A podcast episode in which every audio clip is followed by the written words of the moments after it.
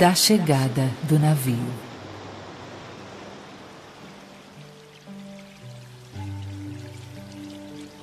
Al-Mustafa, o eleito e o bem-amado, que era uma aurora em seu próprio dia, esperava havia 12 anos, na cidade de Orfalese, o regresso de seu navio, que o levaria de volta à ilha onde nascera. E no ano décimo segundo, ao sétimo dia de Ailul, o mês da colheita, galgou o monte fora da cidade e olhou para o mar. E deparou com o navio chegando com a névoa. Então, as portas de seu coração abriram-se e sua alegria voou longe sobre o mar. E fechando os olhos, orou no silêncio de sua alma. Mas, ao descer o monte, foi invadido pela tristeza. E pensou no seu coração: Como poderei ir-me em paz e sem pena? Não. Não será sem um ferimento na alma que deixarei esta cidade. Longos foram os dias de amargura que passei dentro de suas muralhas. E longas as noites de solidão. E quem pode despedir-se sem tristeza de sua amargura e de sua solidão? Muitos foram os pedaços de minha alma que espalhei nestas ruas. E muitos são os filhos de minha ansiedade que caminham desnudos entre estas colinas. E não posso abandoná-los sem me sentir oprimido e entristecido. Não é uma simples vestimenta que dispo hoje, mas a própria pele que arranco com minhas mãos. E não é um mero pensamento que deixo atrás de mim, mas um coração enternecido pela fome e a sede. Contudo, não posso demorar-me por mais tempo. O mar que chama a si todas as coisas está me chamando e devo embarcar. Pois permanecer aqui enquanto as horas se queimam na noite seria congelar-me e cristalizar-me num molde. De bom grado levaria comigo tudo o que aqui está. Mas como fazê-lo? A voz não leva consigo a língua e os lábios que lhe deram asas. É isolada, que deve procurar o éter. É também só e sem o ninho que a águia voa rumo ao sol. E quando atingiu o sopé da colina, virou-se novamente para o mar e viu seu navio aportar. E no convés agruparam-se os marinheiros, os homens de sua terra natal. E sua alma gritou e disse-lhes: Filhos de minha velha mãe, que correis na crista das vagas impetuosas, quantas vezes navegastes nos meus sonhos? E agora chegais ao meu despertar, que é meu sono mais profundo. Disposto encontrai-me a partir, e minha impaciência de velas desfaldadas está à espera do vento. Tomarei apenas mais um hausto de ar neste recanto sereno. Volverei para trás somente mais um olhar afetuoso. E logo após, Juntar-me-ei a vós, marujo entre marujos. E tu, vasto mar, mãe sempre acordada, que sozinho és paz e liberdade para o rio e o regato. Uma só volta fará ainda esta corrente. Um só murmúrio sussurrará ainda nesta clareira. Depois virei a ti gota ilimitada a um oceano ilimitado. E enquanto caminhava, viu homens e mulheres abandonarem suas hortas e vinhedos e apressarem-se rumo às portas da cidade. e ouviu-os chamarem seu nome e anunciarem de campo a campo uns aos outros a chegada de seu navio. E disse consigo mesmo: Será acaso o dia da separação, o dia do encontro? E será dito que meu anoitecer era na verdade minha aurora? E o que oferecerei àquele que deixou seu arado no meio do trigo e àquele que imobilizou a roda de seu lagar? Converter-se-á meu coração numa árvore de abundantes frutos que colherei e lhes distribuirei? E correrão meus desejos como um manancial onde lhes encherei os copos?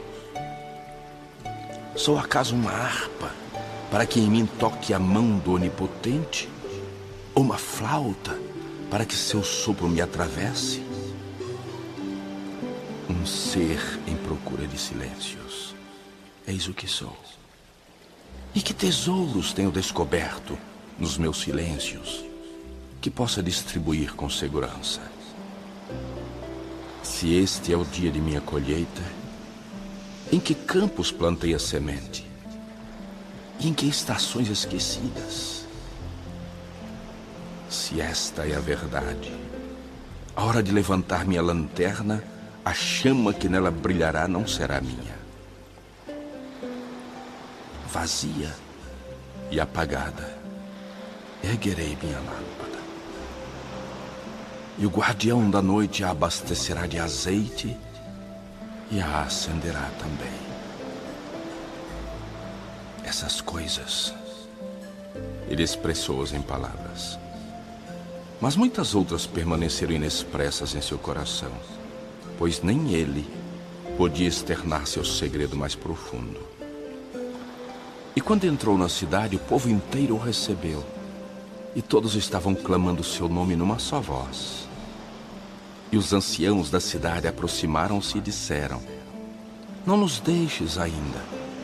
Foste um meio-dia em nosso crepúsculo, e tua juventude deu-nos sonhos para sonhar. Não és um estrangeiro nem um hóspede entre nós, mas nosso filho e nosso bem-amado. Não condenes ainda nosso olhar a sofrer a fome de tua face. E os sacerdotes e as sacerdotisas disseram-lhe: Não consintas que as ondas do mar nos separem e que os anos que conosco passaste se tornem uma lembrança. Andaste entre nós como um espírito e tua imagem tem sido uma luz que nos iluminou as faces. Muito te temos amado, mas silencioso foi nosso amor, e com véus tem estado coberto. Agora, porém, ele grita e chama-te em alta voz e quer revelar-se a ti. Pois assim tem sido sempre com amor. Ele só conhece a sua profundidade na hora da separação. E outros vieram e imploraram-lhe também. Mas ele não lhes respondeu. Baixou apenas a cabeça. E os que o rodeavam viram lágrimas caírem sobre o seu peito. E caminhando com o povo, chegou à grande praça em frente ao templo. E uma mulher chamada Almitra saiu do santuário. E ela era evidente. E ele a encarou com excessiva ternura pois fora ela a primeira a procurá-lo e nele crer no dia de sua chegada à cidade. E ela o saudou, dizendo: Profeta de Deus, em procura do infinito, quantas vezes sondaste as distâncias à espera de teu navio? E agora, teu navio chegou e tu deves partir. Profunda é tua nostalgia pela pátria de tuas recordações e a morada de teus desejos maiores. E nosso amor não te quer prender, nem nossas necessidades te reterem. Uma coisa, porém, pedimos-te. Antes de nos deixares, fala-nos e dá-nos algo de tua verdade. E nós a transmitiremos a nossos filhos e eles a transmitirão aos seus filhos, e ela não perecerá. Na tua soledade, Vigiaste por nossos dias e na tua vigília escutaste os gemidos e os risos de nosso sono.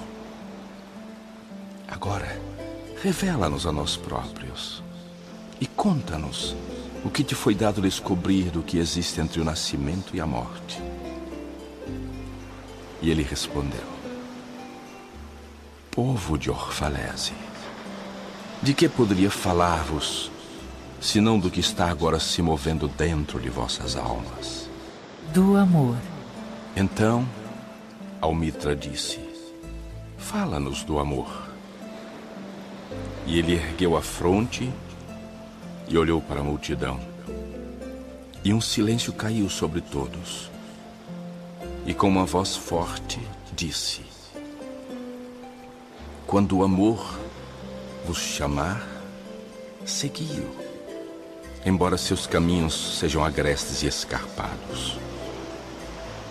E quando ele vos envolver com suas asas, cedei-lhe, embora a espada oculta na sua plumagem possa ferir-vos.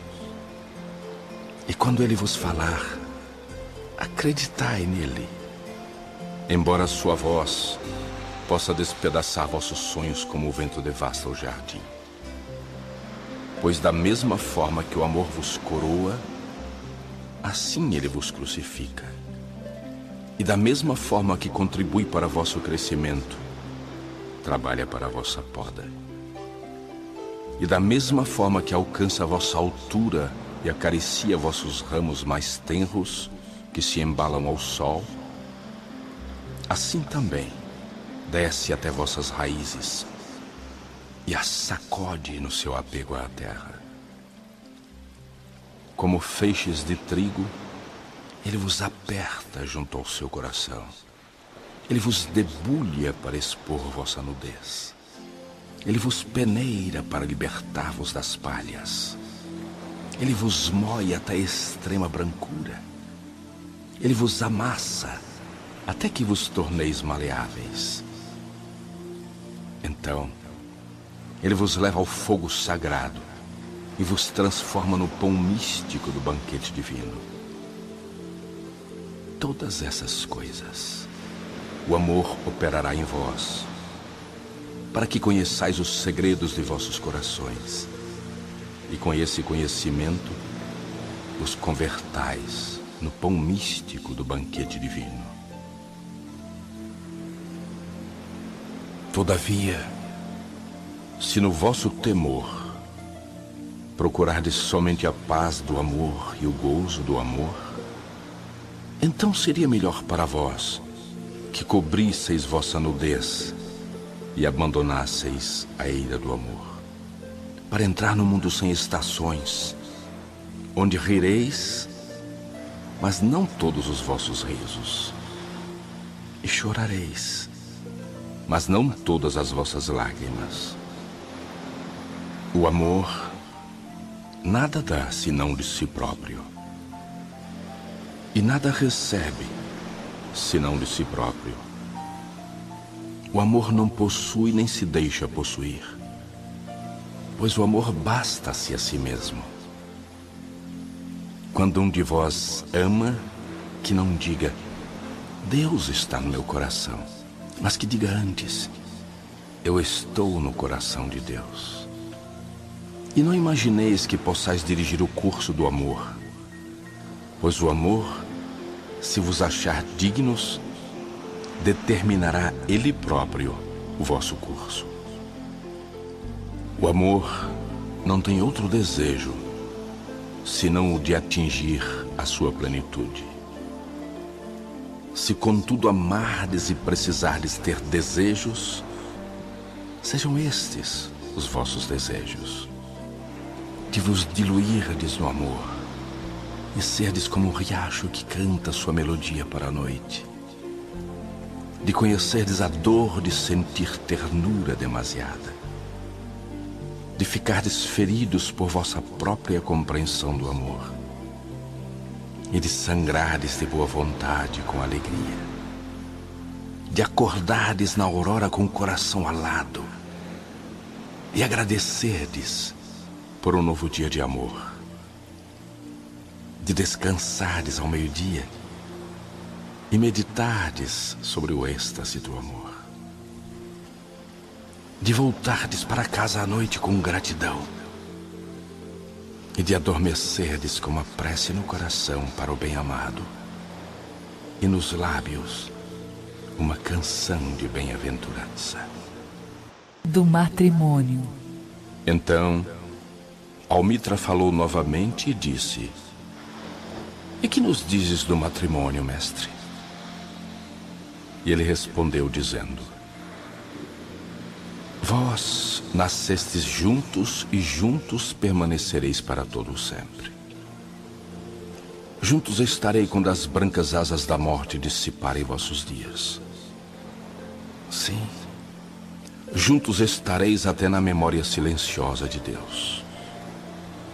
Mas que haja espaço na vossa junção e que os ventos do céu dancem entre vós. Amai-vos um ao outro, mas não façais do amor um grilhão que haja antes um mar ondulante entre as praias de vossas almas.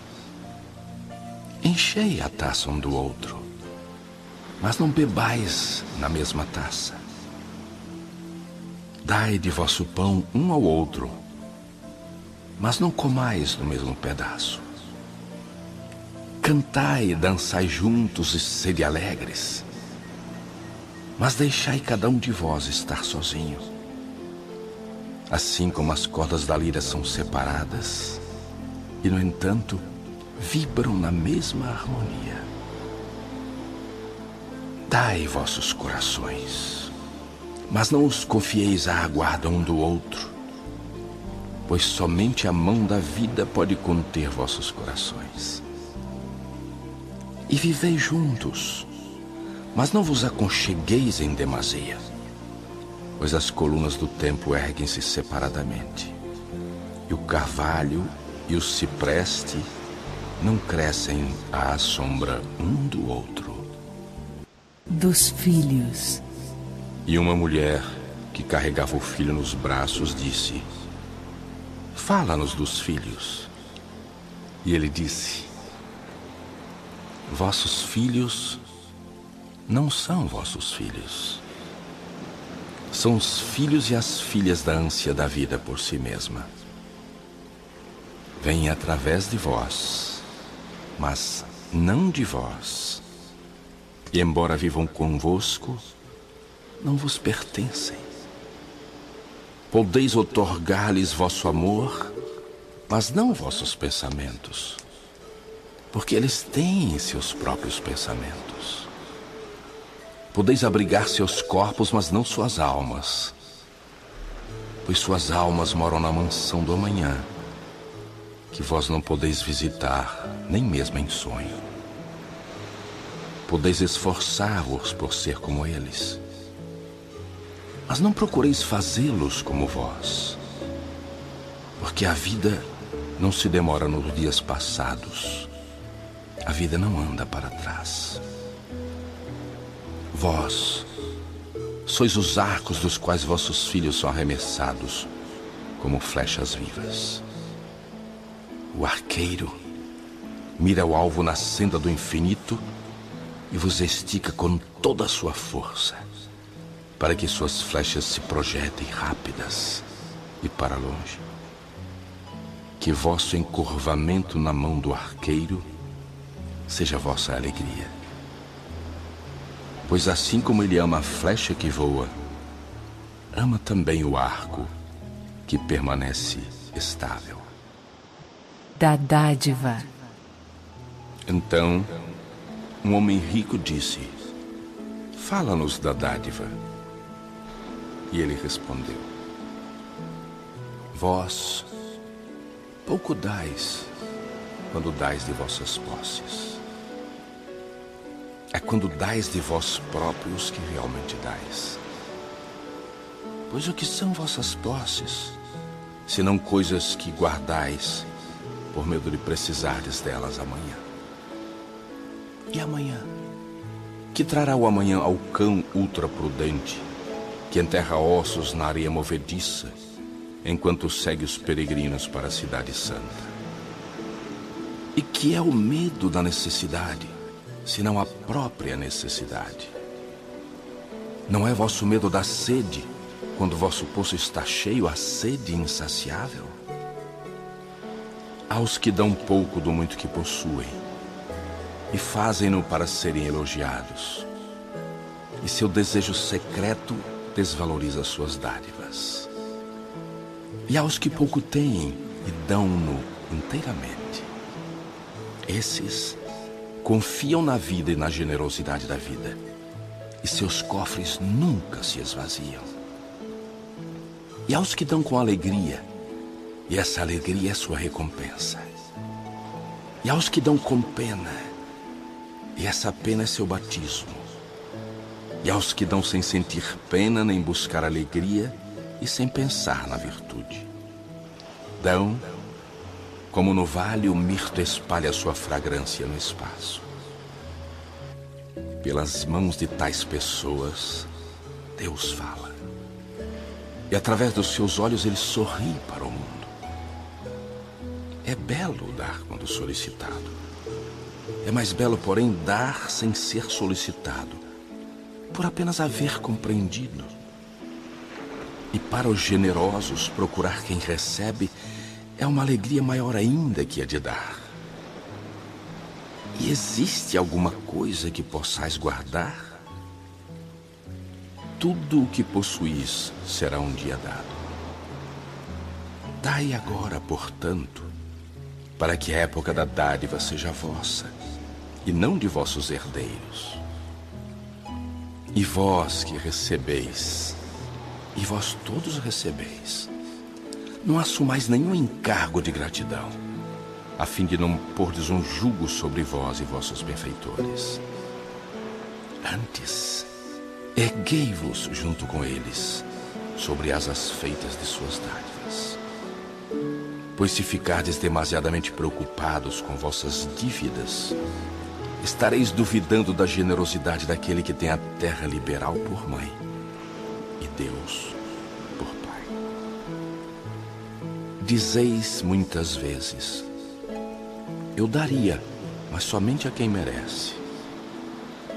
As árvores de vossos pomares não falam assim, nem os rebanhos de vossos pastos dão para continuar a viver, pois reter é perecer. Certamente quem é digno de receber seus dias e suas noites, é digno de receber de vós tudo mais. E quem mereceu beber do oceano da vida, merece encher sua taça em vosso pequeno córrego. E que mérito maior haverá do que aquele que reside na coragem e na confiança, mais ainda, na caridade de receber. E quem sois vós, para que os homens devem expor seu íntimo e desnudar seu orgulho, a fim de que possais ver seu mérito despido e seu amor próprio rebaixado? Procurai ver primeiro se mereceis ser doadores e instrumentos do dom. Pois, na verdade, é a vida que dá a vida. Enquanto vós, que vos julgais doadores, sois simples testemunhas. Do comer e do beber. Então, um velho estalajadeiro disse: Fala-nos do comer e do beber. E ele respondeu: Pudesseis viver do perfume da terra, e como uma planta, nutria-vos da luz. Mas, já que deveis matar para comer e roubar do recém-nascido leite de sua mãe para saciar vossa sede, fazei disso um ato de adoração.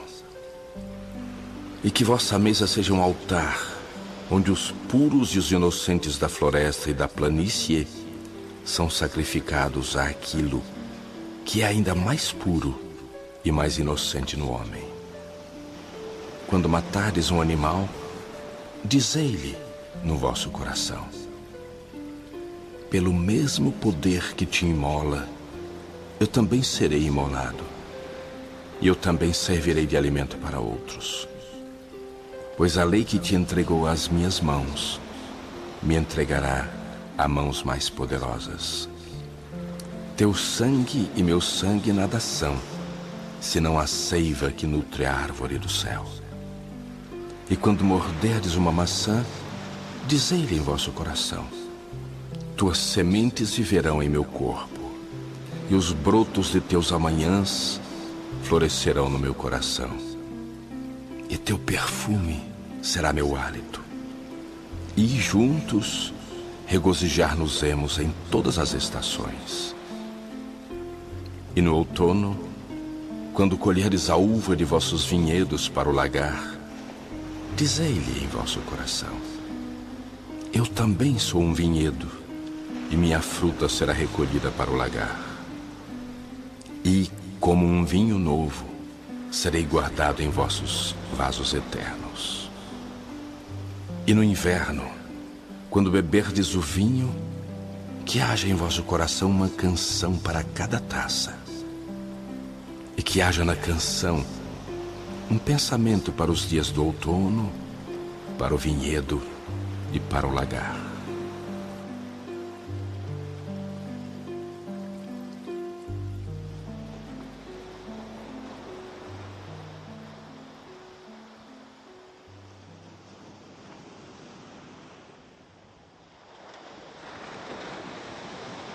Do trabalho.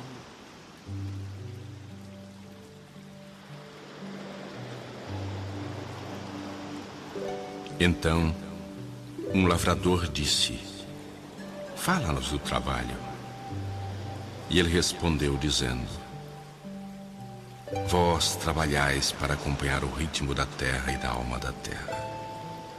Pois ser indolente é tornar-se estranho às estações e afastar-se do cortejo da vida, que avança com majestade e orgulhosa submissão rumo ao infinito.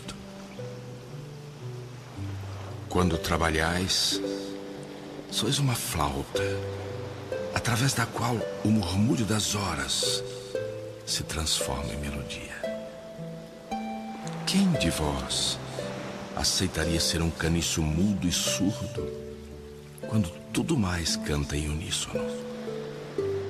Sempre vos disseram que o trabalho é uma maldição e o labor uma desgraça. Mas eu vos digo que quando trabalhais, realizais parte do sonho mais longínquo da terra, desempenhando assim uma missão que vos foi designada quando esse sonho nasceu. E apegando-vos ao trabalho, estareis na verdade amando a vida. E quem ama a vida através do trabalho, partilha do segredo mais íntimo da vida. Mas, se em vossas dores chamardes o nascimento uma aflição, e a necessidade de suportar a carne uma maldição inscrita na vossa fronte, então eu vos direi que só o suor de vossa fronte lavará esse estigma. Disseram-vos que a vida é escuridão, e no vosso cansaço repetis o que os cansados vos disseram. Eu vos digo que a vida é realmente escuridão, exceto quando há um impulso. E todo impulso é cego, exceto quando há saber. E todo saber é vão, exceto quando há trabalho. E todo trabalho é vazio, exceto quando há amor. E quando trabalhais com amor, vós vos unis a vós próprios e uns aos outros e a Deus que é trabalhar com amor? É tecer o tecido com fios desfiados de vosso próprio coração. Como se vosso bem-amado fosse usar esse tecido. É construir uma casa com afeição. Como se vosso bem-amado fosse habitar essa casa. É semear as sementes com ternura e recolher a colheita com alegria, como se vosso bem-amado fosse comer-lhe os frutos é pôr em todas as coisas que fazeis um sopro de vossa alma e saber que todos os abençoados mortos vos rodeiam e vos observam. Muitas vezes ouvi-vos dizer como se estivessem falando no sono. Aquele que trabalha no mármore e encontra na pedra a forma de sua alma é mais nobre do que aquele que lavra a terra. E aquele que agarra o arco-íris e o estende na tela sob formas humanas é superior àquele que confecciona sandálias para nossos pés. Porém, eu vos digo, não no sono, mas no pleno despertar do meio-dia, que o vento não fala com maior doçura aos carvalhos gigantes do que a menor das hastes da relva. E grande é somente aquele que transforma o ulular do vento numa canção tornada mais suave pela sua própria ternura. O trabalho é o amor feito visível. E se não podeis trabalhar com amor, mas somente com desgosto, melhor seria que abandonasseis vosso trabalho e vos sentasseis à porta do templo a solicitar esmolas àqueles que trabalham com alegria. Pois se cozerdes o pão com indiferença, cozereis um pão amargo, que satisfaz somente a metade da fome do homem. E se espremerdes a uva de má vontade, vossa má vontade destilará no vinho seu veneno. E ainda que canteis como os anjos, se não tiverdes amor ao canto, tapais o ouvido do homem às vozes do dia e às vozes da noite. Da alegria e da tristeza. Então, uma mulher disse: Fala-nos da alegria e da tristeza. E ele respondeu: Vossa alegria é vossa tristeza desmascarada. E o mesmo poço que dá nascimento a vosso riso foi muitas vezes preenchido com vossas lágrimas. E como não poderia ser assim? Quanto mais profundamente a tristeza cavar suas garras em vosso ser, tanto mais alegria podereis conter. Não é a taça em que verteis vosso vinho a mesma que foi queimada no forno do oleiro? E não é a lira que acaricia vossas almas, a própria madeira que foi entalhada à faca? Quando estiverdes alegres, olhai no fundo do vosso coração e achareis que o que vos deu tristeza é aquilo mesmo que vos está dando alegria. E quando estiverdes tristes, olhai novamente no vosso coração e vereis que, na verdade, estáis chorando por aquilo mesmo que constitui o vosso deleite. Alguns dentre vós dizeis: a alegria é maior que a tristeza. E outros dizem: não, a tristeza é maior. Eu, porém, vos digo que elas são inseparáveis. Vêm sempre juntas. E quando uma está sentada à vossa mesa, lembrai-vos de que a outra dorme em vossa cama. Em verdade, estáis suspensos como os pratos de uma balança entre vossa tristeza e vossa alegria. É somente quando estáis vazios que estais em equilíbrio. Quando o guarda do tesouro vos suspende para pesar seu ouro e sua prata, então deve a vossa alegria ou a vossa tristeza subir ou descer. Das habitações. Então, um pedreiro aproximou-se e disse: Fala-nos das habitações.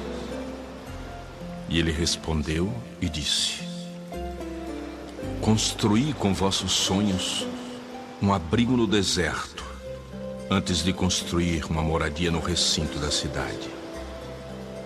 Pois, da mesma forma por que voltais para casa no crepúsculo, assim faz o viajante que vive em vós, o sempre distante e solitário. Vossa casa é vosso corpo mais amplo. Cresce ao sol e dorme no silêncio da noite. E também ela tem sonhos. Vossa casa não sonha. E sonhando, escapa da cidade para o bosque ou a colina? Ah, se pudessem fechar vossas casas na minha mão, e como um semeador espalhá-las nas florestas e nas campinas. Fossem os vales vossas ruas e os atalhos verdejantes vossas veredas, para que pudesseis procurar-vos uns aos outros através dos vinhedos e voltar com a fragrância da terra nas vossas roupas. Contudo, o tempo dessas coisas ainda não chegou. No seu temor, vossos pais juntaram-vos demasiadamente perto uns dos outros. E esse medo sobreviverá por algum tempo ainda. E durante esse tempo, as muralhas de vossas cidades separarão vossos campos de vossos lares. E dizei-me, povo de Orfalese, que possuís nessas habitações? E que objetos guardais atrás dessas portas trancadas? Acaso possuís a paz, esse impulso tranquilo que revela a vossa potência?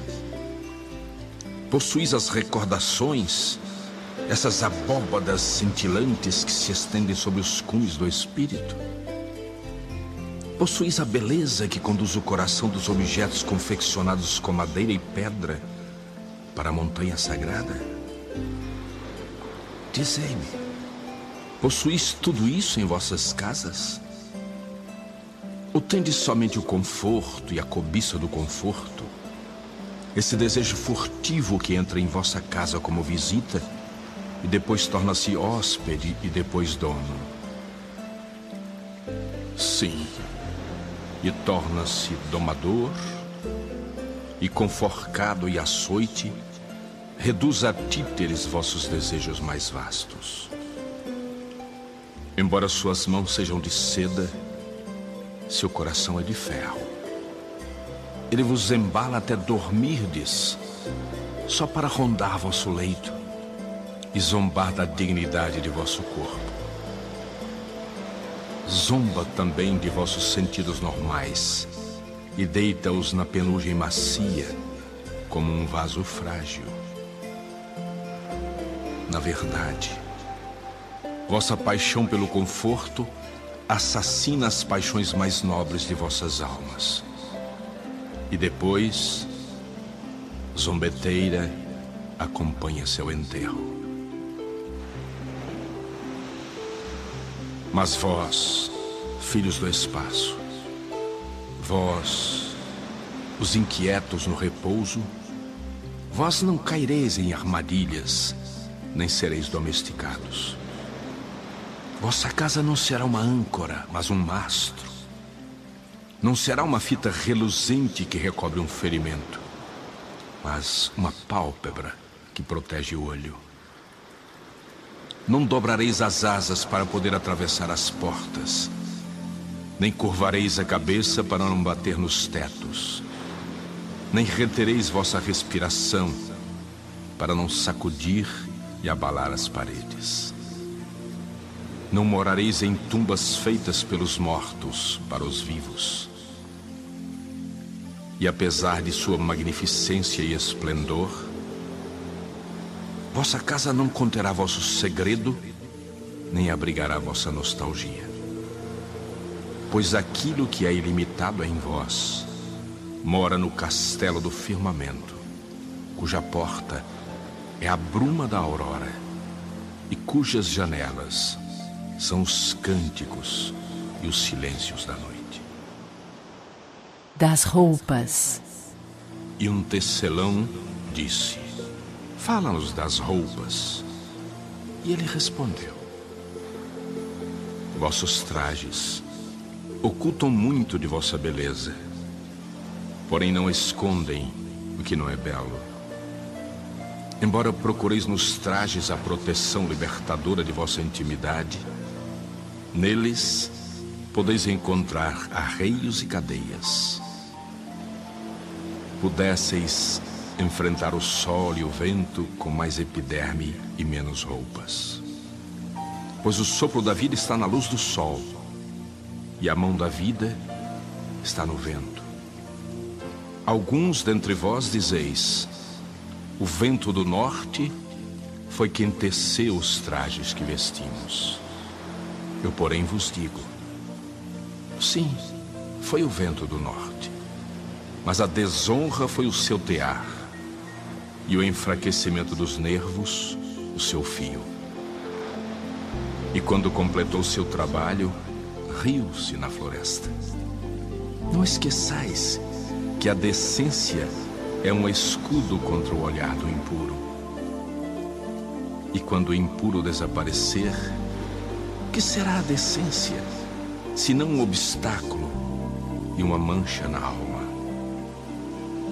E não esqueçais que a terra se rejubila de sentir vossos pés desnudos, e que os ventos anseiam por brincar com vosso cabelo das compras e das vendas. E um comerciante disse: Fala-nos das compras e vendas.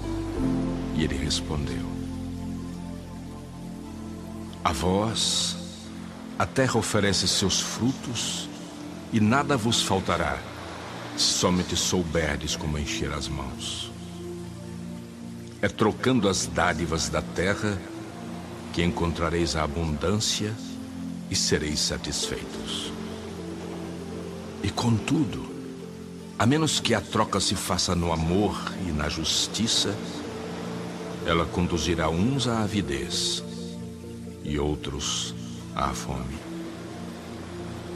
Quando vós, trabalhadores dos campos e dos vinhedos, encontrardes no mercado os tecelões, os oleiros e os colhedores de especiarias, invocai o Espírito Mestre da terra, para que desça sobre vós e santifique as balanças e os cálculos que comparam valor com valor. E não permitais que aqueles que têm as mãos vazias tomem parte nas vossas transações. Eles que vos venderiam suas palavras em troca de vosso labor. A tais homens devereis dizer: Vinde conosco aos nossos campos, ou ide com nossos irmãos para o mar e jogai vossa rede, pois a terra e o mar serão tão generosos para convosco quanto o são para conosco. Mas quando vierem os cantores e os bailarinos e os flautistas, comprai de suas ofertas. Pois eles também colhem frutos e incensos, e embora feitos de sonhos, seus produtos são vestimenta e alimento para vossas almas.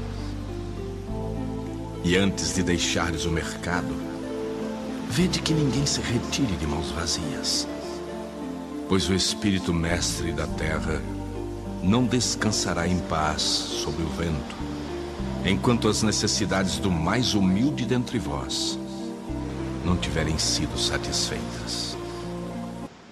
Do crime e do castigo.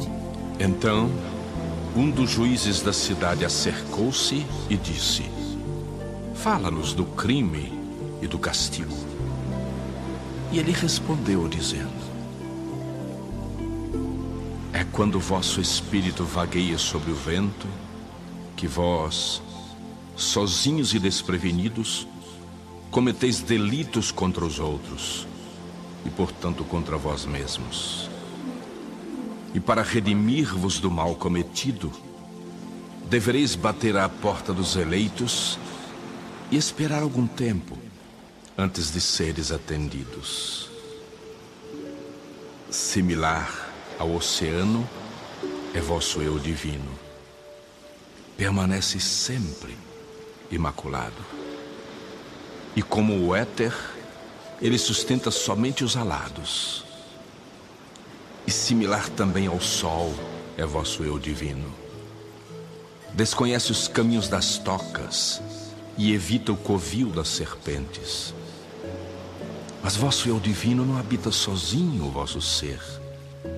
Em vós, muito é ainda do homem, e muito não é ainda do homem, mas apenas de um pigmeu informe que vagueia sonâmbulo nas brumas à procura de seu próprio despertar. É do homem em vós que quero agora falar, porque é ele, e não o vosso eu divino ou o pigmeu que vagueia nas brumas, quem conhece o crime e o castigo do crime. Frequentemente, tenho-vos ouvido falar daquele que comete uma ação má como se não fosse dos vossos, mas um estranho entre vós e um intruso em vosso mundo. Mas eu vos digo, da mesma maneira que o santo e o justo não podem elevar-se acima do que há de mais elevado em vós, assim o perverso e o fraco não podem descer abaixo do que há de mais baixo em vós. E da mesma forma, que nenhuma folha amarelece senão com o silencioso assentimento da árvore inteira, assim, o malfeitor não pode praticar seus delitos sem a secreta concordância de todos vós. Como uma procissão, vós avançais juntos para vosso eu divino. Vós sois o caminho e os que caminham. E quando um dentre vós tropeça, ele cai pelos que caminham atrás dele, alertando-os contra a pedra traiçoeira. Sim. E ele cai pelos que caminham adiante dele, que, embora tenham o pé mais ligeiro e mais seguro, não removeram a pedra traiçoeira. E ouvi também isto, embora a palavra pese rudemente sobre vossos corações. O assassinado é censurável por seu próprio assassínio. E o roubado não está isento de culpa por ter sido roubado. E o justo não é inocente das ações no iníquo. Sim, o agressor é muitas vezes a vítima do agredido. E mais comumente ainda, o condenado carrega o fardo para o inocente e o irreprochável. Vós não podeis separar o justo do injusto e o bom do malvado, porque ambos caminham juntos diante da face do sol, exatamente como os fios branco e negro são tecidos juntos. E quando o fio negro se rompe, o tecelão verifica todo o tecido e examina também o tear. Se um dentre vós põe em julgamento a esposa infiel, que pese também na balança o coração de seu marido e lhe meça a alma com cuidado. E aquele que deseja fustigar o ofensor, que examine a alma do ofendido. E se um dentre vós pretende punir em nome da retidão e derrubar a árvore do mal, que observe as raízes da árvore e na verdade, verá as raízes do bem e do mal, do frutífero e do estéril, entrelaçadas no coração silencioso da terra. E vós, juízes que desejais ser justos, que julgamento pronunciareis contra aquele que, embora honesto na carne, é ladrão no espírito? E como punireis aquele que assassina o corpo? mas é ele próprio assassinado no espírito. E como processareis aquele que, impostor e opressor nas suas ações, é também molestado e ultrajado? E como punireis aqueles cujos remorsos já são maiores que seus delitos? Não é o remorso uma justiça aplicada por esta mesma lei que desejais servir? E contudo, não podeis impor o remorso ao coração do inocente, nem retirá-lo do coração do culpado. Espontaneamente, ele gritará na noite para que os homens despertem e reconsiderem. E vós que desejais compreender a justiça, como a compreendereis sem examinar todas as ações na plenitude da luz? Somente então sabereis que o ereto e o caído são o mesmo homem, vagueando no crepúsculo entre a noite de seu eu pigmeu e o dia de seu eu divino. E que a pedra angular do templo não supera a pedra mais baixa de suas fundações. Das leis. Então, um advogado disse: Que pensas de nossas leis, mestre? E ele respondeu: Vós os deleitais em estabelecer leis mas deleitai-vos ainda mais em violá-las. Como crianças que brincam à beira do oceano, edificando pacientemente torres de areia, e logo em seguida destruindo-as entre risadas. Mas enquanto edificais vossas torres de areia, o oceano atira mais areia à praia. E quando as destruís, o oceano ri convosco. Na verdade, o oceano sempre ri com os inocentes. Que dizer, porém, daqueles para quem a vida não é um oceano, nem as leis baixadas pelo homem, torres de areia? Aqueles para quem a vida é uma pedra e a lei um cinzel, com o qual procuram esculpi-la à sua própria imagem. Que dizer do aleijado que odeia os bailarinos? E do boi que gosta de seu jugo e considera o gamo e o cervo seres extraviados e vagabundos?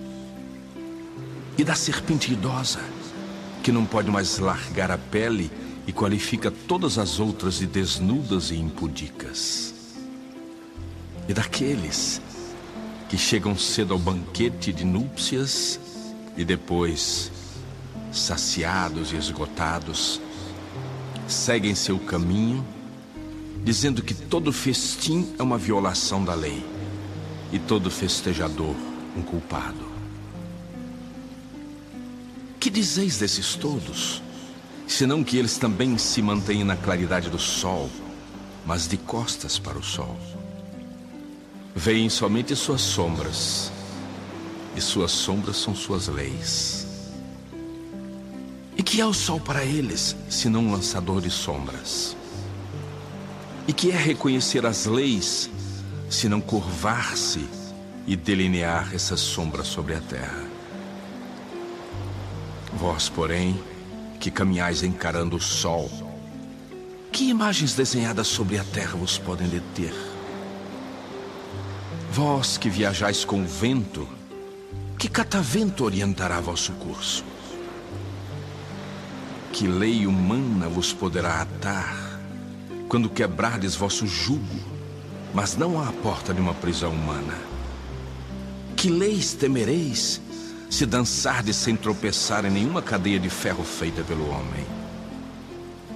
E quem vos poderá acusar em juízo se rasgais vossas vestimentas sem as atirar no caminho alheio? Povo de Orfalese Podeis abafar o tambor e afrouxar as cordas da lira, mas quem poderá proibir a calhandra de cantar?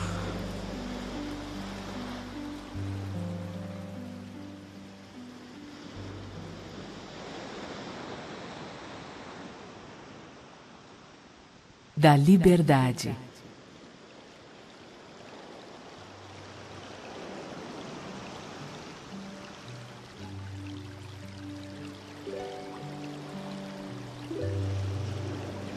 E um tribuno disse: Fala-nos da liberdade. E ele respondeu: As portas da cidade e em vossos lares, eu vos vi prosternar-vos e adorar vossa própria liberdade, como escravos que se humilham perante um tirano e glorificam-no, embora ele os destrua. Sim, na alameda do templo e à sombra da cidadela, tenho visto os mais livres dentre vós carregar sua liberdade como um jugo e um grilhão. E meu coração sangrou dentro de mim, pois só podereis libertar-vos quando até mesmo o desejo de procurar a liberdade tornasse um jugo para vós. E quando cessardes de falar da liberdade como de uma meta e de um fim, sereis na verdade livres não quando vossos dias estiverem sem preocupação e vossas noites sem necessidades e sem aflição. Mas antes, quando essas coisas sobrecarregarem vossa vida, e entretanto, conseguirdes elevar-vos acima delas, desnudos e desatados. E como vos elevareis acima de vossos dias e de vossas noites, se não quebrardes as cadeias com que na madrugada de vossa compreensão prendestes vossa hora meridiana? Na verdade, o que chamais de liberdade é a mais forte dessas cadeias, embora seus anéis cintilem ao sol e vos deslumbrem. E que quereis rejeitar para serdes livres, senão fragmentos de vós próprios? Se há uma lei injusta que pretendeis abolir, lembrai-vos de que esta lei foi escrita por vossa própria mão em vossa própria testa. Não conseguireis extingui-la, queimando vossos códigos, nem lavando as faces de vossos juízes embora despejeis o mar por cima delas. E se há um déspota que quereis destronar, verificai primeiro se seu trono erguido dentro de vós está destruído. Pois, como poderia um tirano dominar os livres e os altivos, se não tivessem tirania na sua própria liberdade e vergonha na sua própria altivez? E se há uma preocupação que quereis eliminar, essa preocupação foi escolhida por vós mais do que a vós imposta. E se há um temor que precisais dissipar, o centro desse temor está em vosso coração e não na mão do temido. Na verdade, Todas as coisas movem-se dentro de vós em constante meio enlace. As desejadas e as receadas. Aquelas que vos repugnam e aquelas que vos atraem. Aquelas de que fugis e aquelas que procurais. Essas coisas movem-se dentro de vós como luzes e sombras em pares estreitamente unidos. E quando a sombra se desvanece e se dissipa, a luz que se demora torna-se a sombra de uma outra luz. É dessa maneira que vossa liberdade, quando perra de seus entraves, transforma-se num entrave para uma liberdade maior. Da razão e da paixão.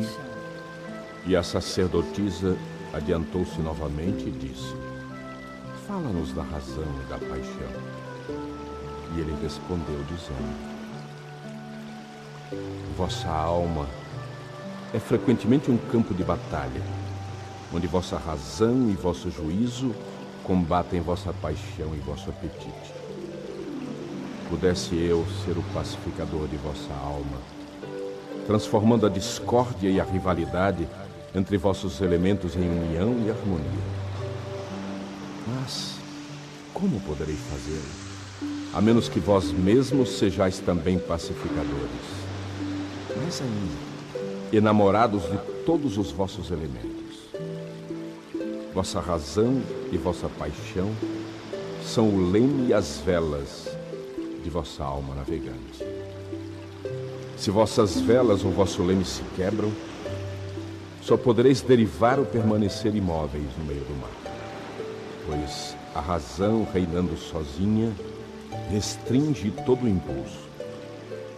E a paixão deixada a si é um fogo que arde até sua própria destruição. Que vossa alma eleve, portanto, vossa razão à altura de vossa paixão, para que ela possa cantar. E que dirija a vossa paixão a par com vossa razão, para que ela possa viver numa ressurreição cotidiana e, como a fênix, renascer das próprias cinzas. Gostaria que tratasseis vosso juízo e vosso apetite como trataríeis dois hóspedes amados em vossa casa. Certamente, não honraríeis um hóspede mais do que o outro, pois quem procura tratar melhor um dos dois perde o amor e a confiança de ambos entre as colinas, quando vos sentares à sombra fresca dos álamos brancos, compartilhando a paz e a serenidade dos campos e dos prados distantes, então, que vosso coração diga em silêncio: Deus repousa na razão. E quando bramir a tempestade e o vento poderoso sacudir a floresta, e o trovão e o relâmpago proclamarem a majestade do céu, então que vosso coração diga com temor e respeito: Deus age na paixão. Da dor. E uma mulher disse: Fala-nos da dor. E ele respondeu: Vossa dor é o rompimento do invólucro que encerra a vossa compreensão. Assim como a semente da fruta deve quebrar-se para que seu coração apareça ante o sol, deste mesmo modo deveis conhecer a dor. Se vosso coração pudesse viver sempre no deslumbramento do milagre cotidiano, vossa dor não vos pareceria menos maravilhosa que vossa alegria. E aceitaríeis as estações de vosso coração como sempre aceitastes as estações que passam sobre vossos campos, e contemplaríeis serenamente os invernos de vossa aflição. Grande parte de vosso sofrimento é por vós próprios escolhida. É a amarga porção com a qual o médico que está em vós cura vosso eu doente. Confiai, portanto, no médico e bebeis seu remédio em silêncio e tranquilidade. Pois sua mão, embora pesada e dura, é guiada pela suave mão do invisível. E a taça que ele vos oferece, embora queime vossos lábios, foi confeccionada com a argila que o oleiro umedeceu com suas lágrimas sagradas. Do conhecimento de si próprio. E um homem disse: Fala-nos do conhecimento de si próprio. E ele respondeu, dizendo: Vosso coração conhece em silêncio os segredos dos dias e das noites. Mas vossos ouvidos anseiam por ouvir o que vosso coração sabe. Desejais conhecer em palavras aquilo que sempre conhecestes em pensamento. Quereis tocar com os dedos o corpo nu de vossos sonhos. E é bom que o desejeis. A fonte secreta de vossa alma precisa brotar e correr murmurando. E o tesouro de vossas profundezas ilimitadas precisa revelar-se a vossos olhos. Mas não useis balanças para pesar vossos tesouros desconhecidos. E não procureis explorar as profundidades de vosso conhecimento com uma vara ou uma sonda, porque o eu é um mar sem limites e sem medidas. Não digais, encontrei a verdade. Dizei de preferência, encontrei uma verdade.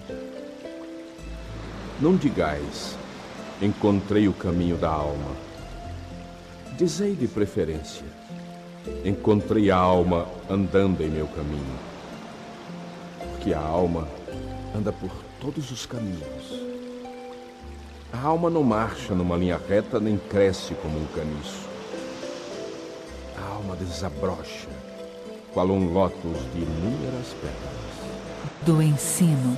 Então, um professor disse: Fala-nos do ensino. E ele disse: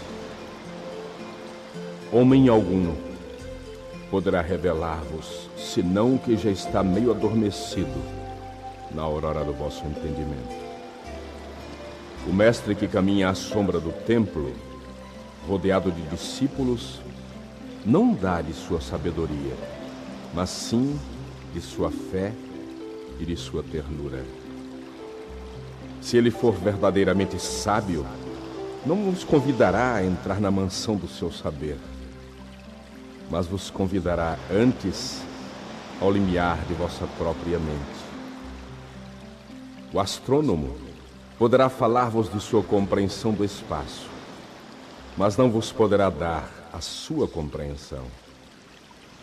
O músico poderá cantar para vós o ritmo que existe em todo o universo, mas não vos poderá dar o ouvido que capta a melodia, nem a voz que a repete.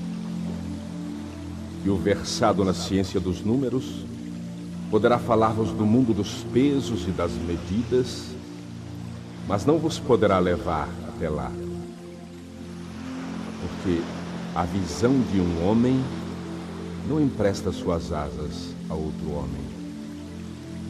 E assim como cada um de vós se mantém isolado na consciência de Deus, assim cada um deve ter sua própria compreensão de Deus e sua própria interpretação das coisas da terra. Da amizade. E o adolescente disse: Fala-nos da amizade. E ele respondeu, dizendo: Vosso amigo é a satisfação de vossas necessidades. Ele é o campo que semeais com carinho e ceifais com agradecimento. É vossa mesa e vossa lareira. Pois ides a ele com vossa fome e o procurais em busca de paz. Quando vosso amigo expressa seu pensamento, não temais o não de vossa própria opinião nem prendais o sim. E quando ele se cala, que vosso coração continue a ouvir o seu coração. Porque na amizade, todos os desejos, ideais e esperanças nascem e são partilhados sem palavras, numa alegria silenciosa. Quando vos separais de vosso amigo, não vos aflijais pois o que há mais nele pode tornar-se mais claro na sua ausência. Como para o alpinista, a montanha parece mais clara, vista da planície. E que não haja outra finalidade na amizade a não ser o amadurecimento do espírito. Pois o amor, que procura outra coisa a não ser a revelação do seu próprio mistério, não é amor, mas uma rede armada e somente o inaproveitável é nela apanhado. E que o melhor de vós próprios seja para vosso amigo. Se ele deve conhecer o fluxo de vossa maré, que conheça também o seu refluxo.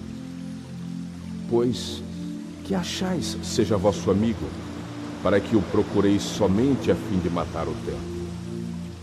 Procurai-o sempre com horas para viver o papel do amigo é de encher vossa necessidade, não vosso vazio. E na doçura da amizade, que haja risos e o partilhar dos prazeres. Pois no orvalho de pequenas coisas, coração encontra sua manhã e sente-se refrescado. Da conversação. Então, um literato disse: Fala-nos da conversação. E ele respondeu: Vós conversais quando deixais de estar em paz com vossos pensamentos. E quando não podeis mais viver na solidão de vosso coração, procurais viver nos vossos lábios. E encontrais então uma diversão e um passatempo nas vibrações emitidas. Em grande parte de vossas conversações, o pensamento é meio assassinado. Pois o pensamento é uma ave do espaço, que numa gaiola de palavras pode abrir as asas, mas não pode voar. Há entre vós aqueles que procuram os faladores por medo da solidão. A quietude da solidão revela-lhes seu eu desnudo e eles preferem escapar. E há aqueles que falam e, sem saber ou prever, traem uma verdade que eles próprios não compreendem. E há aqueles que possuem a verdade dentro de si, mas não expressam em palavras. No íntimo de tais pessoas, o espírito habita num silêncio rítmico. Quando encontrardes vosso amigo na rua ou no mercado público, deixai que o espírito que está em vós ponha em movimento vossos lábios e dirija a vossa língua e que a voz escondida na vossa voz fale ao ouvido do seu ouvido. Pois sua alma guardará a verdade de vosso coração como é lembrado o sabor do vinho, mesmo depois que a sua cor houver sido esquecida e a taça em que o continha não mais existir.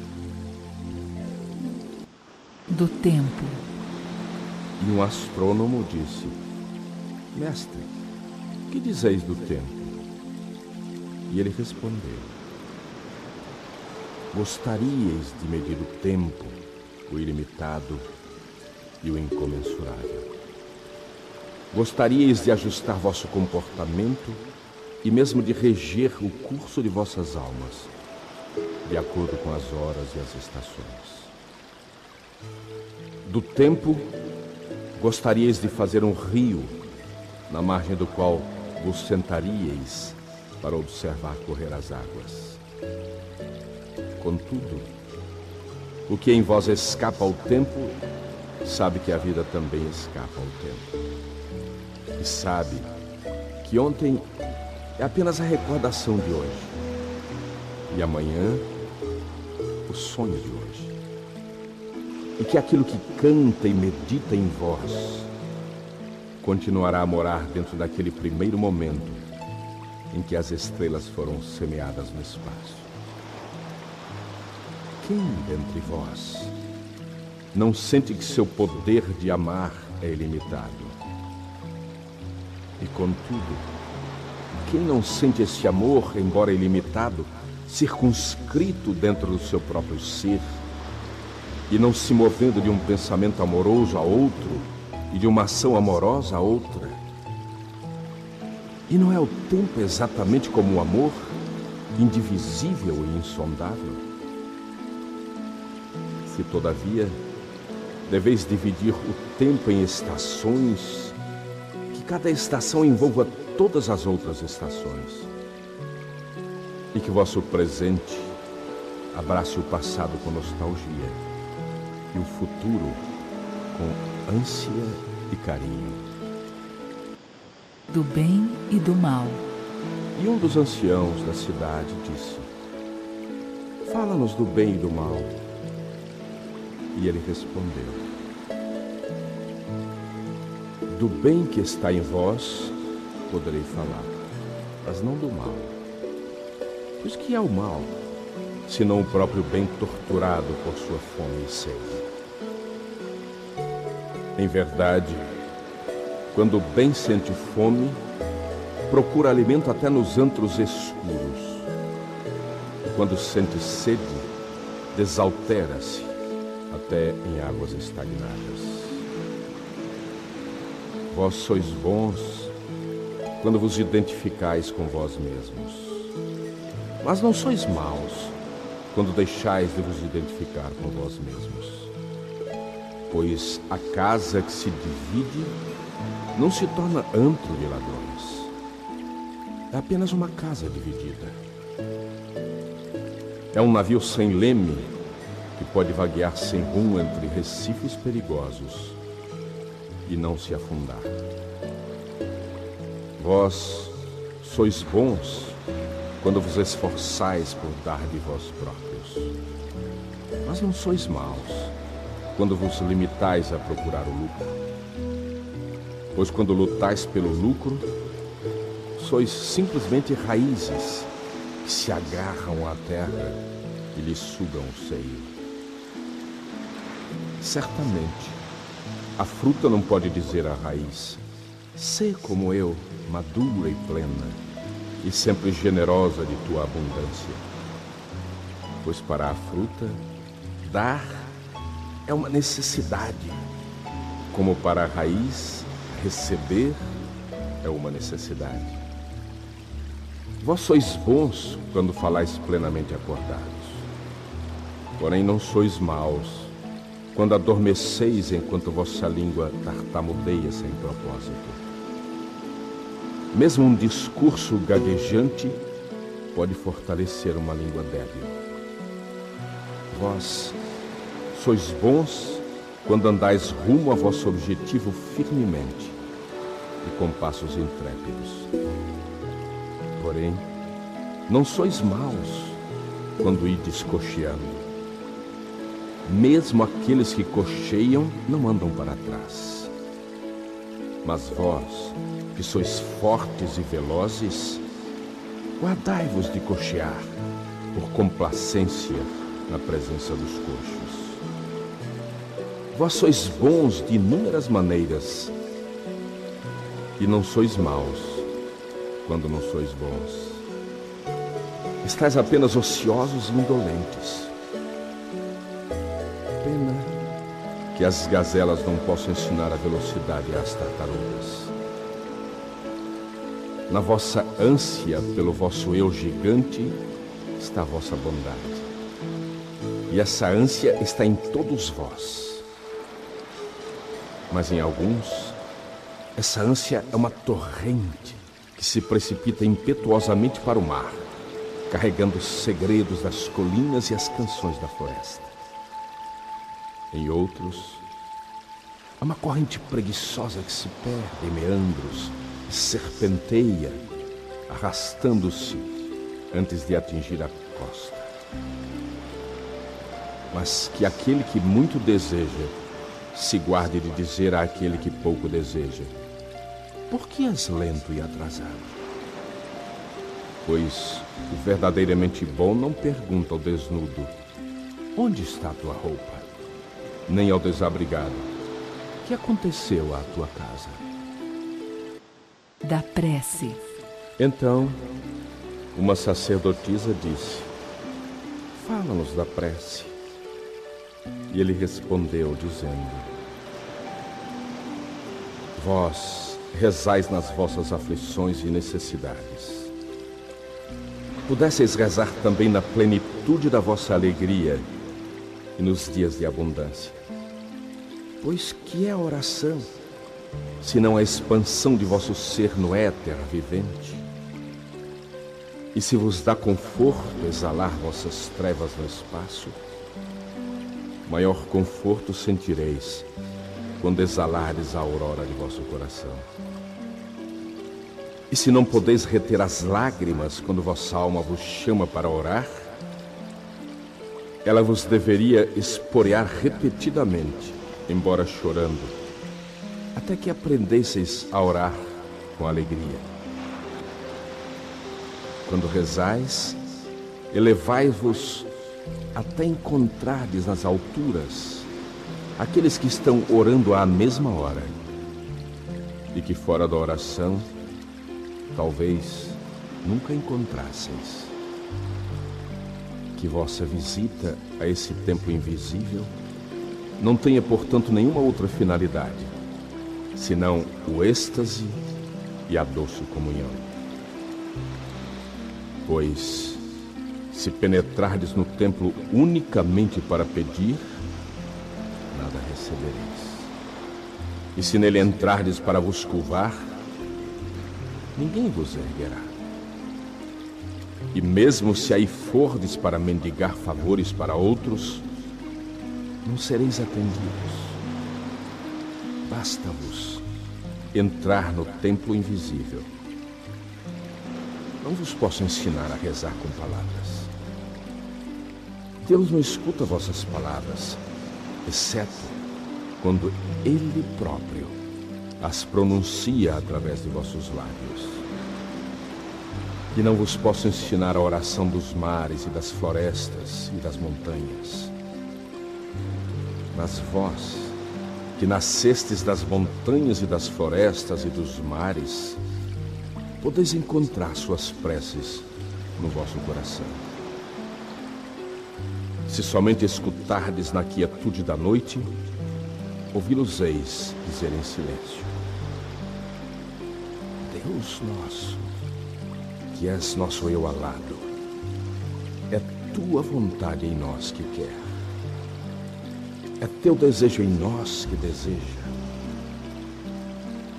É teu impulso em nós que pode transformar nossas noites que te pertencem em dias que também te pertencem. Nada te podemos pedir, pois conheces nossas necessidades antes mesmo que nasçam em nós. Tu és nossa necessidade, e dando-nos mais de ti, tu nos dás tudo.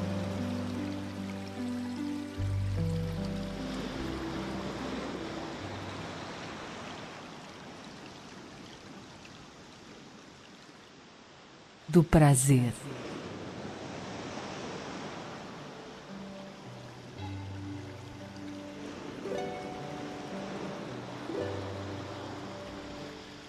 Então, um ermitão que visitava a cidade uma vez por ano acercou-se e disse: Fala-nos do prazer. E ele respondeu dizendo: O prazer é uma canção de liberdade, mas não é a liberdade. É o desabrochar de vossos desejos, mas não seu fruto. É um abismo olhando para o cume mas não é nem o abismo nem o cume.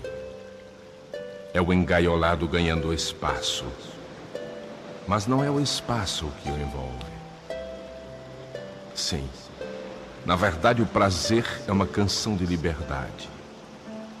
E de bom grado eu vos ouviria cantá-la de todo o vosso coração. Porém, não gostaria que perdesseis vosso coração no canto. Alguns de vossos jovens procuram o prazer como se fosse tudo na vida e são condenados e repreendidos.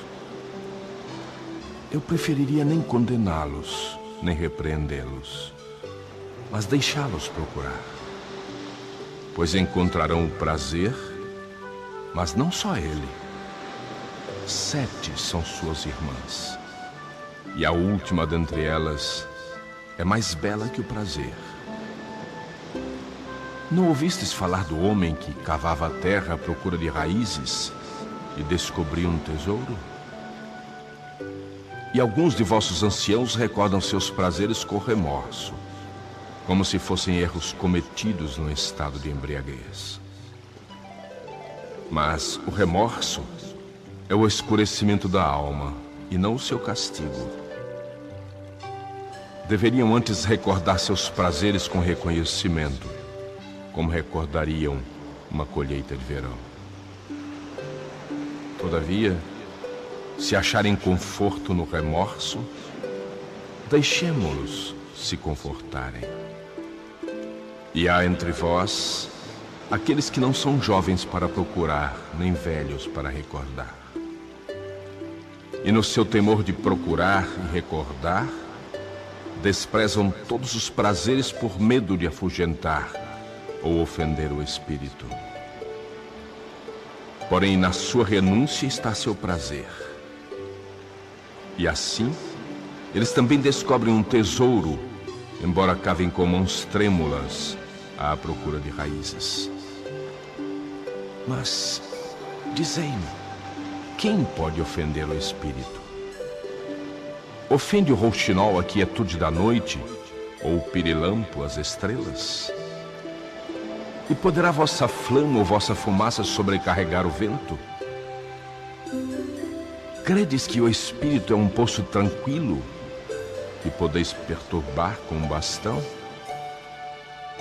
Muitas vezes, ao negardes a vós mesmos um prazer, nada mais fazeis do que represar vosso desejo nos recessos de vosso eu.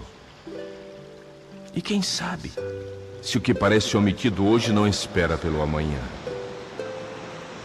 Mesmo vosso corpo conhece sua herança e seus direitos, e vós não o podeis iludir. E vosso corpo é a harpa de vossa alma. A vós pertence tirar dele música melodiosa ou ruídos dissonantes. E agora, perguntais em vosso coração: como distinguiremos o que é bom no prazer do que é mal? E depois aos vossos campos e pomares, e lá aprendereis que o prazer da abelha é sugar o mel da flor, mas que o prazer da flor é entregar o mel à abelha, pois para a abelha, uma flor é uma fonte de vida, e para a flor, uma abelha é uma mensageira de amor. E para ambas, a abelha e a flor, dar e receber o prazer é uma necessidade e um êxtase.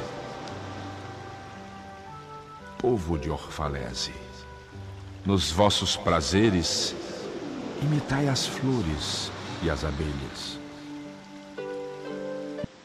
Da beleza. E um poeta disse: Fala-nos da beleza. E ele respondeu: Onde procurareis a beleza?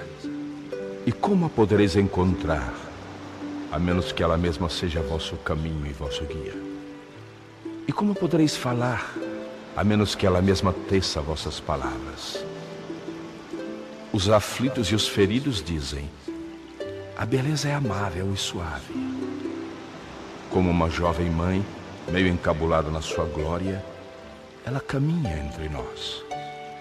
Os apaixonados dizem: Não, a beleza é uma força poderosa e temível.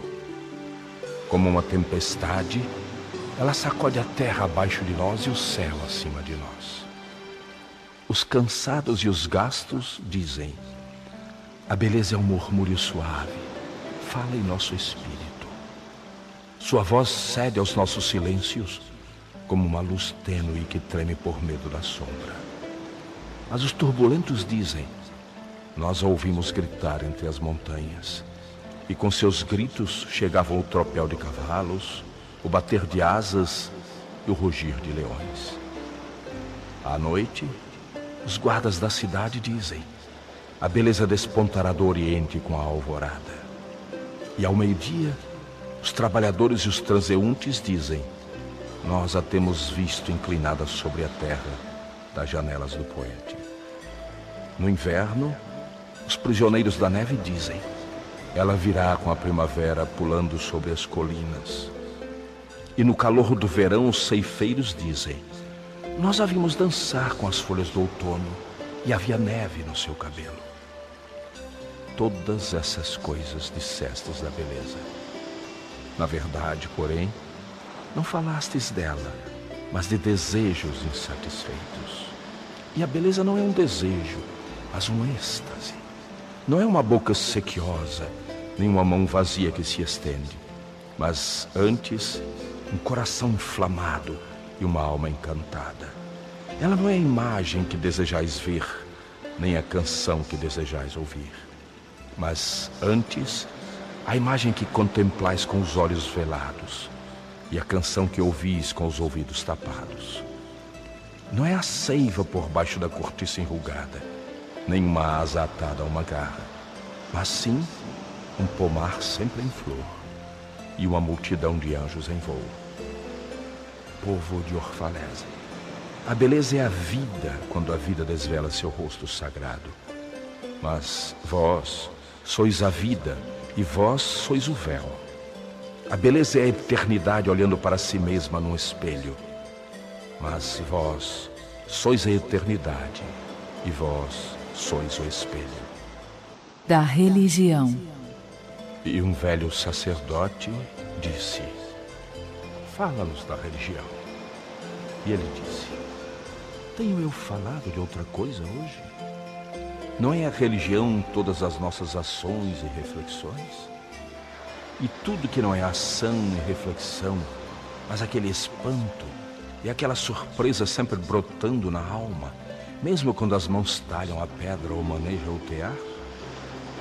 Quem pode separar sua fé de suas ações, ou sua crença de seus afazeres?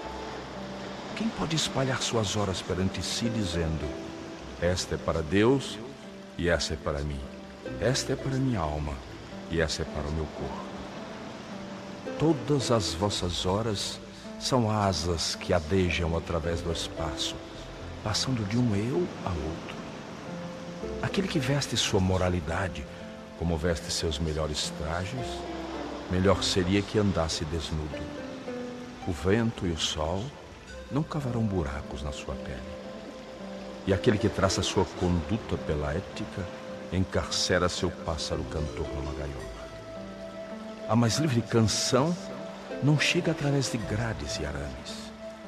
E aquele para quem a adoração é uma janela a abrir, mas também a fechar, não visitou ainda o santuário de sua alma, cujas janelas permanecem abertas de aurora a aurora. Vossa vida cotidiana é vosso templo e vossa religião.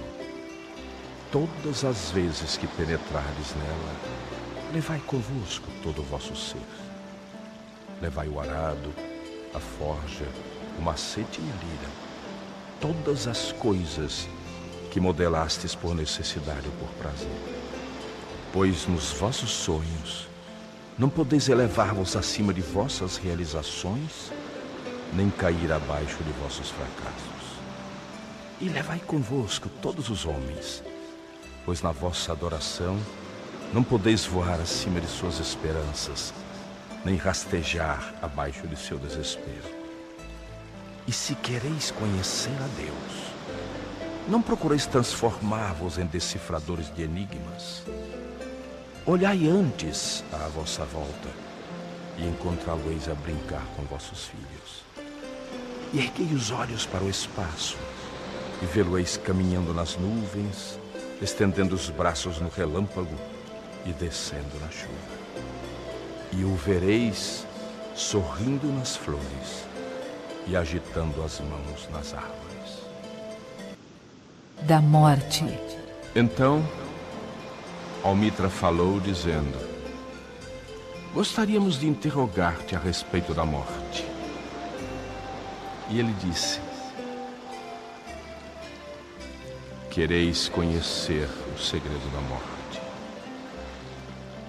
Mas como podereis descobri-lo se não o procurardes no coração da vida? A coruja, cujos olhos feitos para a noite são velados ao dia, não pode descortinar o mistério da luz. Se quereis realmente contemplar o espírito da morte, abri amplamente as portas de vosso coração ao corpo da vida. Pois a vida e a morte são uma e a mesma coisa, como o rio e o mar são uma e a mesma coisa. Na profundeza de vossas esperanças e aspirações, dorme vosso silencioso conhecimento do além. E como sementes sonhando sob a neve, assim vosso coração sonha com a primavera. Confiai nos sonhos, pois neles se ocultam as portas da eternidade. Vosso temor da morte é semelhante ao temor do camponês, quando comparece diante do rei, e esse lhe estende a mão em sinal de consideração. Não se regozija o camponês, apesar do seu temor, de receber as insígnias do rei? Contudo, não está ele mais atento ao seu temor do que à distinção recebida? Pois, que é morrer se não expor-se desnudo aos ventos e dissolver-se no sol? E que é cessar de respirar se não libertar o hálito de suas marés agitadas, a fim de que se levante, se expanda e procure a Deus livremente?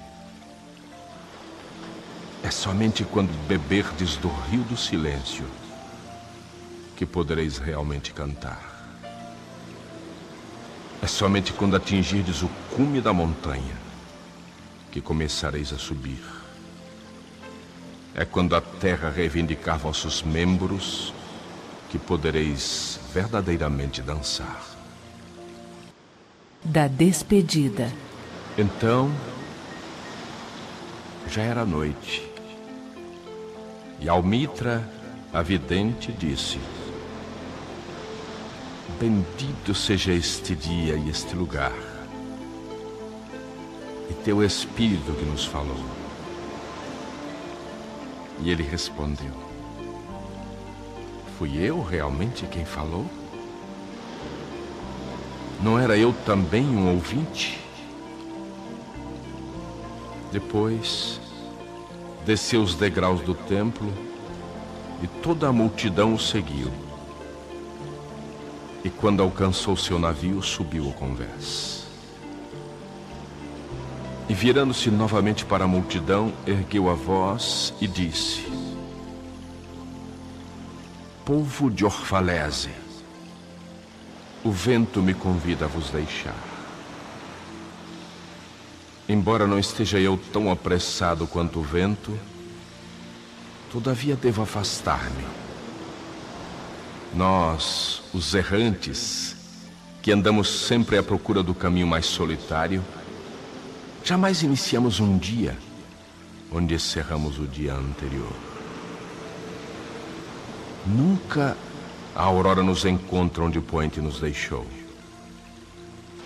Mesmo quando a terra dorme, nós viajamos. Somos a semente de uma planta tenaz. E é quando amadurecemos e atingimos a nossa plenitude de coração que o vento se apodera de nós nos espalha. Breves foram meus dias entre vós, e mais breves ainda as palavras que pronunciei.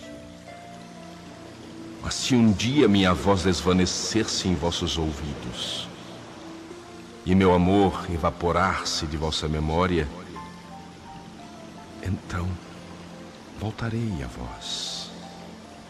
E com um coração mais fecundo e lábios mais obedientes à voz do Espírito, falar-vos-ei de novo. Sim, voltarei com a maré.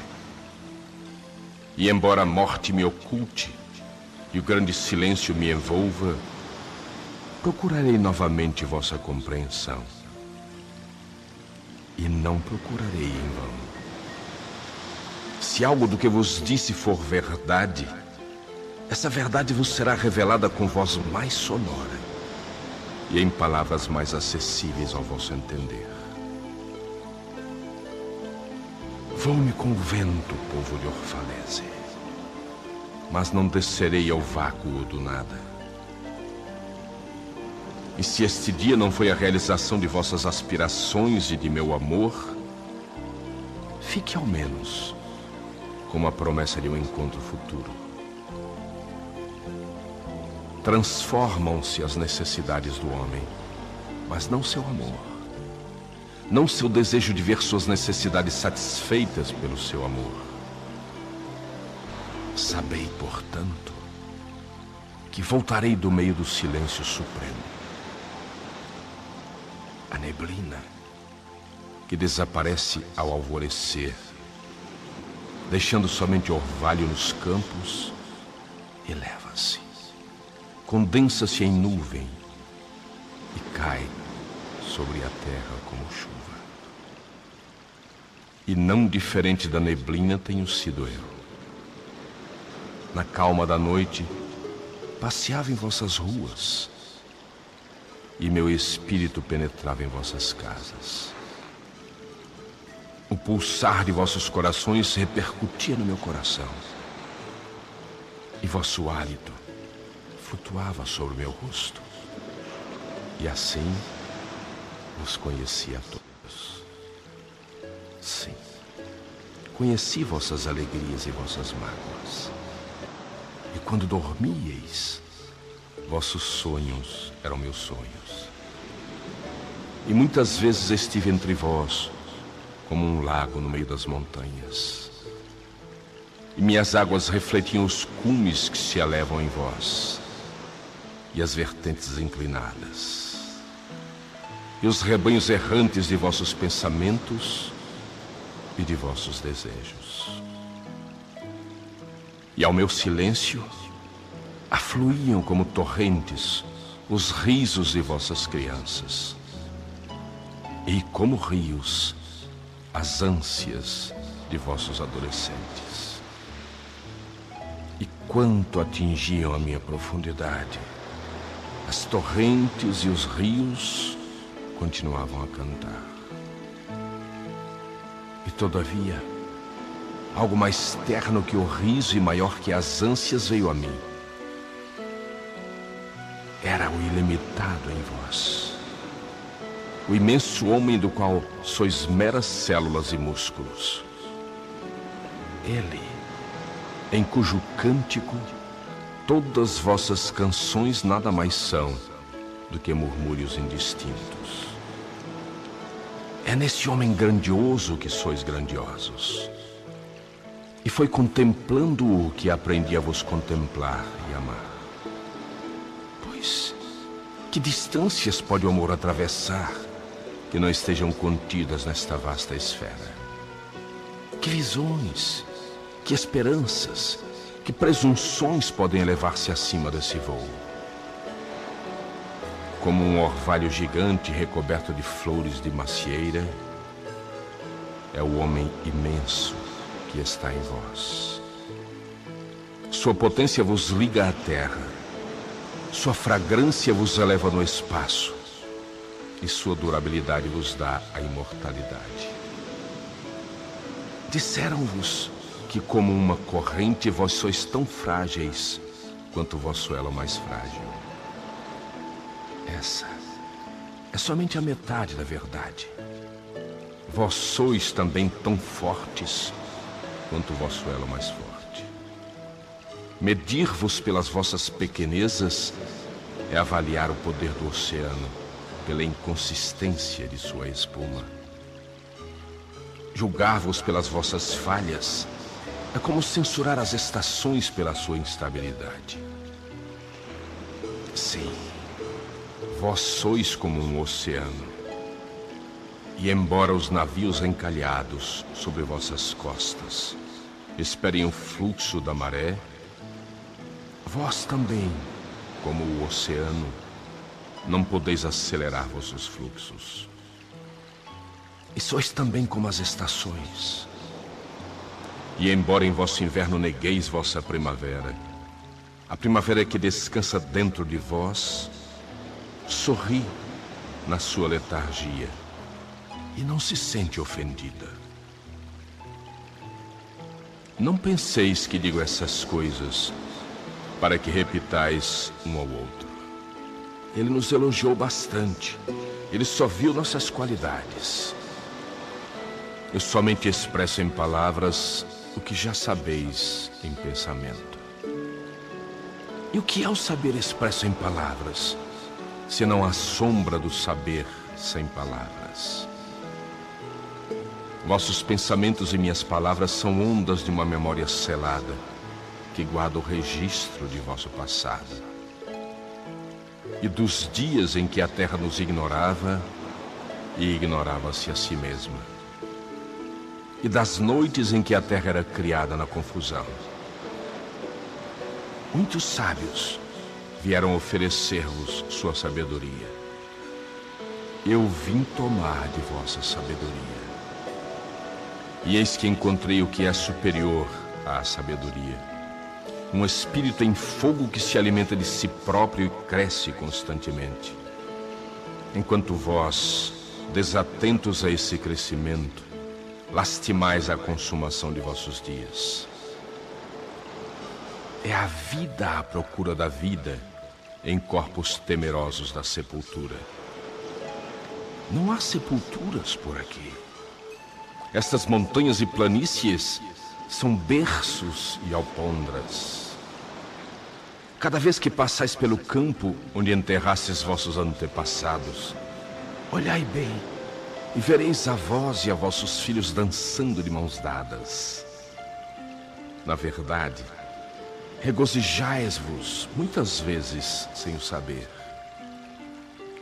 Outros vos têm procurado, a quem em troca de promessas douradas só destes riquezas, poder e glória. Eu vos tenho dado menos que uma promessa, e no entanto, fostes mais generosos comigo.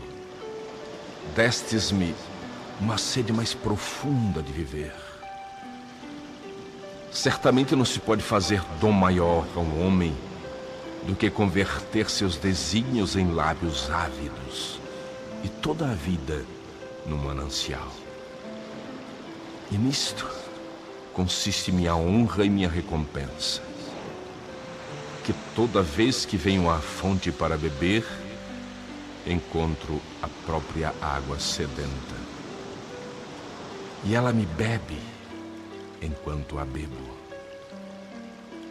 O caçador era também a caça, pois muitas de minhas flechas partiam do meu arco à procura do meu próprio coração. E aquele que adejava nas alturas era aquele que se arrastava no chão. Pois, quando minhas asas se desdobravam ao sol, sua sombra na terra era uma tartaruga. E eu, o crente era também um cético, pois constantemente punha meu dedo na minha própria ferida, com o propósito de fortalecer minha crença em vós e aumentar meu conhecimento de vós. E é com essa crença e esse conhecimento que vos digo: vós não estáis enclausurados em vossos corpos, nem confinados em vossas casas ou campos o que sois reside acima das montanhas e erra com o vento. Não é algo que rasteja o sol para aquecer-se ou cava buracos na escuridão para se proteger. Mas sim, algo livre, um espírito que envolve a terra e se movimenta no éter. Tendo dito essas coisas, voltou-se e viu o piloto de seu navio postado ao leme, e fitando ora as velas desenroladas, ora o horizonte, disse: Paciente, muito paciente é o capitão de meu navio. O vento sopra e as velas estão enfunadas. Mesmo o timão pede que o orientem. Porém, meu capitão espera calmamente pelo meu silêncio. E esses meus marujos que têm ouvido o coro de oceanos maiores continuam a escutar-me com a mesma paciência. Agora, não esperarão mais. Estou pronto. O rio já atingiu o mar. E mais uma vez a grande mãe aperta seu filho contra o peito. Adeus, povo de Orfalese. O dia já se foi. e está se cerrando sobre nós como o nenúfar se cerra sobre o seu próprio amanhã. O que aqui nos foi dado, nós o conservaremos. Mais um curto instante, e minha nostalgia começará a recolher argila e espuma para um novo corpo.